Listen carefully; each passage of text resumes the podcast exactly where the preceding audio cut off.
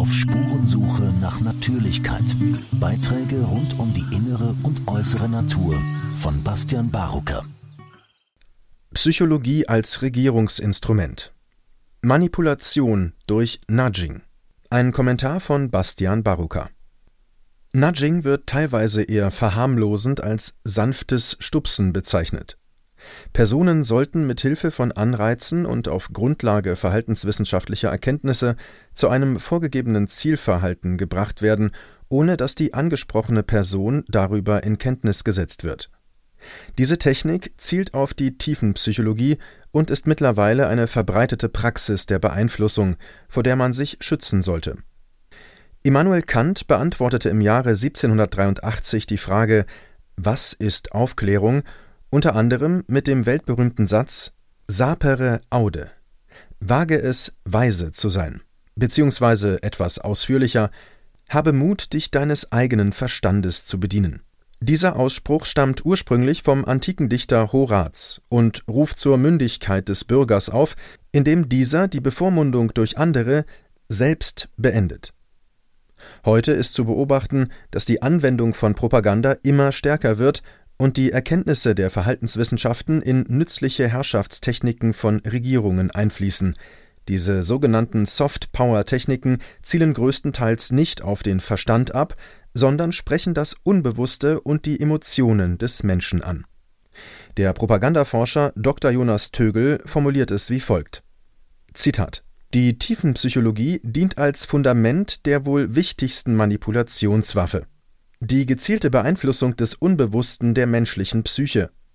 Wie bei einem Eisberg liegt ein großer Teil unserer Gedanken und Gefühle unter der Wasseroberfläche. Und hier können wir so beeinflusst werden, dass wir die Steuerung selbst oft nicht bemerken. Zitat Ende.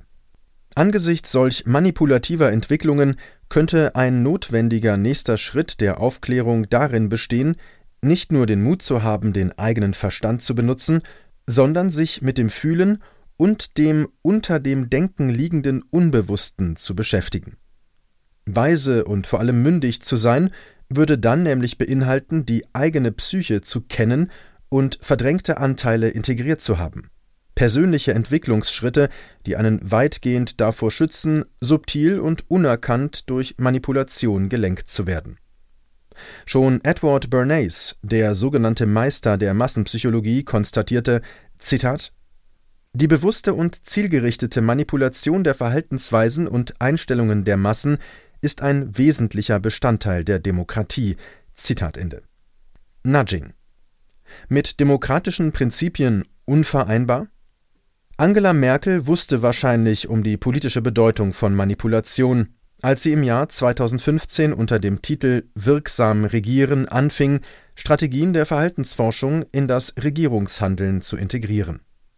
Die USA begannen bereits ein Jahr vorher unter Barack Obama das sogenannte Sozial- und Verhaltenswissenschaftliche Team SBST zu gründen, um Erkenntnisse aus diesen Disziplinen für einen besseren Dienst an der amerikanischen Bevölkerung zu nutzen.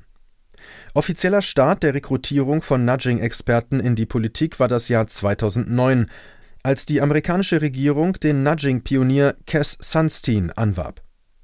Nudging wird teilweise eher verharmlosend als sanftes Stupsen bezeichnet. Personen sollten mit Hilfe von Anreizen und auf Grundlage verhaltenswissenschaftlicher Erkenntnisse zu einem vorgegebenen Zielverhalten gebracht werden, ohne dass die angesprochene Person darüber in Kenntnis gesetzt wird. Danach folgt eine globale Ausbreitung sogenannter Nudge Units, die weltweit Regierungen und Firmen berieten. Schon damals gab es jedoch Stimmen, die der Meinung waren, dass diese Zitat Instrumente nicht mit unseren demokratischen Grundprinzipien vereinbar sind. Zitat Ende.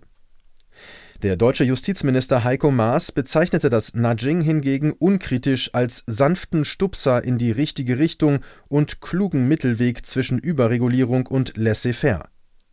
Im Jahr 2017 lobte die damalige Bundesministerin für Verteidigung Ursula von der Leyen die Außenbeauftragte der EU Federica Mogherini für ihre Manipulationskompetenz in einer Rede wie folgt: Zitat ich habe selber in vier Jahren der Zusammenarbeit erlebt, wie klug, strategisch und empathisch du die Kunst des Nudging beherrschst. Zitat Ende. Eine kleine Anfrage der AfD-Fraktion an den Bundestag im Jahr 2019 ergab, dass das Thema Nudging bereits in vielen Projekten als Regierungswerkzeug besprochen wird.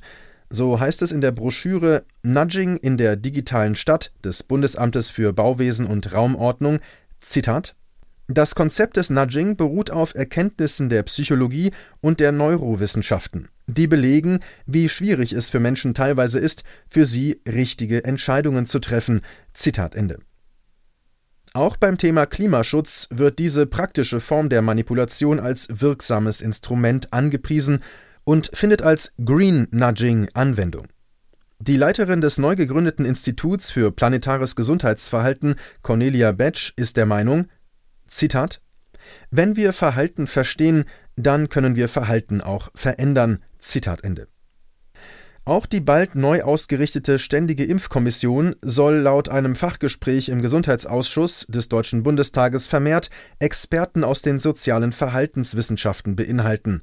Der Psychologieprofessor Rainer Mausfeld umschreibt die Anwendung der Psychologie zu Herrschaftszwecken in seinem neuen Buch Hybris und Nemesis so: Zitat Ideologische Macht bezieht sich auf die Macht, sinnstiftende Denkkategorien Deutungszusammenhänge und Rahmenerzählungen zu beeinflussen und zu kontrollieren, mit denen Menschen sich ein gedankliches Bild ihrer gesellschaftlichen Wirklichkeit machen.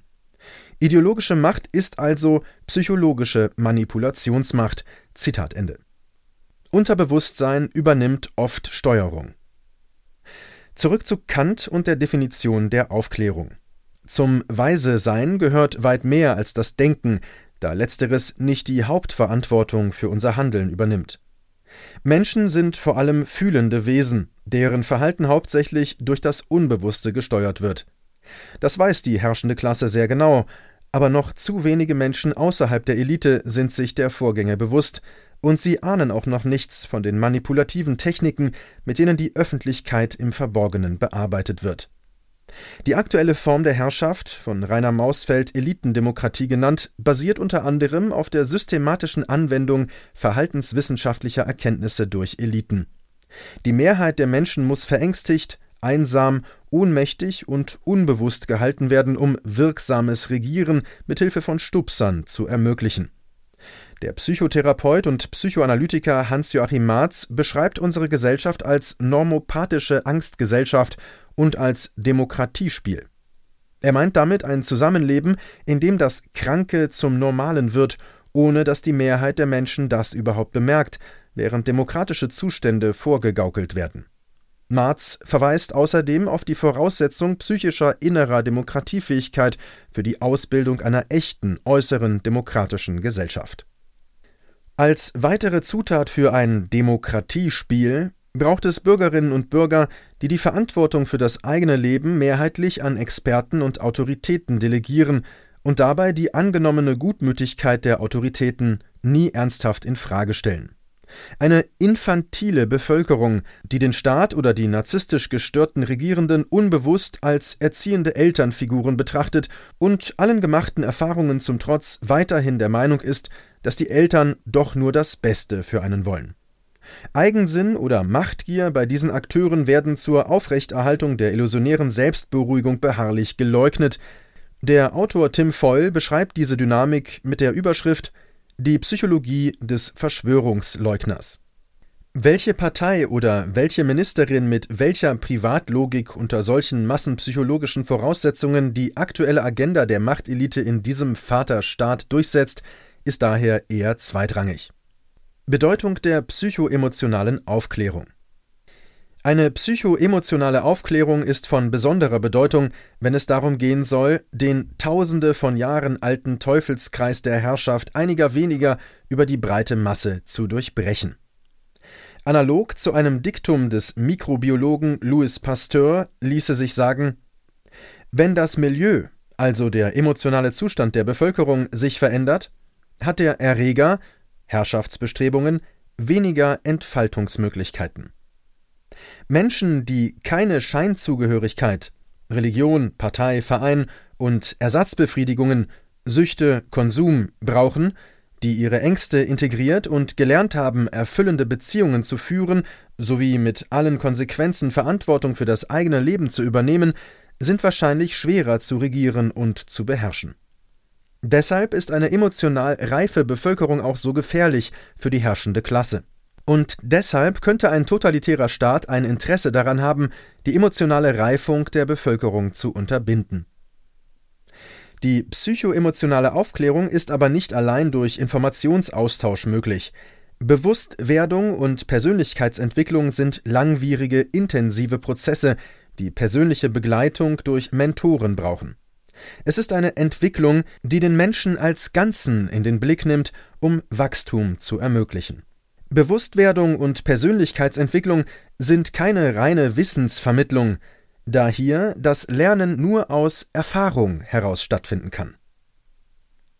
Der Fokus auf den Neokortex und das dort beheimatete rationale Denken scheint in Anbetracht der enormen Kraft unbewusster und emotionaler Prozesse ungenügend. Eher könnte es darum gehen, die enorme Bedeutung des Fühlens und des Erforschens eigener unbewusster Anteile im persönlichen, individuellen als auch im gesellschaftlichen Maßstab zu erkunden. Ein weiterer wichtiger Schritt hin zu einer psychoemotional aufgeklärten Gesellschaft würde beinhalten, dafür zu sorgen, dass Kinder und Jugendliche Bildungs- und Beziehungsangebote offeriert bekommen, die ihnen die volle Entwicklung ihres Potenzials erlauben. Das bedeutet unter anderem, ihnen zu ermöglichen, einen hohen Grad an Bewusstheit im Bereich des Denkens und Fühlens zu ermöglichen. Propaganda zielt auf das Unbewusste. Aus gutem Grund setzen Propaganda- und Manipulationstechniken genau auf der Ebene des Unbewussten an. Der Hirnforscher und Philosoph Gerhard Roth beschreibt die Bedeutung des Unbewussten hinsichtlich des Entscheidungsprozesses. Zitat Das Bewusstsein ist also aus dieser Sicht eine Art Großrechner ohne Entscheidungsgewalt. Bei der Frage, was getan oder unterlassen wird, darf es nicht mitreden. Erste und letzte Handlungsgründe werden im limbischen System verhandelt, in jener Ebene des Gehirns also, die uns gerade nicht bewusst ist. Zitat Ende. Eine emotional aufgeklärte Gesellschaft lässt sich wahrscheinlich seltener blenden, natschen und verführen. Außerdem kann sie zwischen narzisstisch motiviertem Machtstreben und ehrlichem Dienst an der Gemeinschaft unterscheiden und wird folglich keine Politiker mehr wählen, die erst samt nichtssagender Slogans von den Plakatwänden herunterlächeln und dann eine menschenfeindliche Politik betreiben. Eine psychoemotional aufgeklärte Gesellschaft strebt danach, innere Demokratie auszubilden und wird sich seltener mit dem Demokratiespiel zufrieden geben, weil sie es als das erkennt, was es ist, ein Herrschaftswerkzeug, um Menschen passiv zu halten. Eine hoffnungsstiftende Vision könnte sein, dass im Zuge eines gesellschaftlichen Bewusstwerdungsprozesses mehr Menschen friedlich, aber bestimmt ihr Recht auf Mitbestimmung und Gestaltung zurückfordern und eine Demokratie erschaffen, die diesen Namen auch verdient. Auf Spurensuche nach Natürlichkeit. Ein Blog von Bastian Barocker. Liebe Zuhörer, sollte Ihnen dieser Podcast wertvoll erscheinen, freue ich mich über Spenden. Nur mit finanzieller Unterstützung kann ich weiterhin Veröffentlichungen ermöglichen. Herzlichen Dank.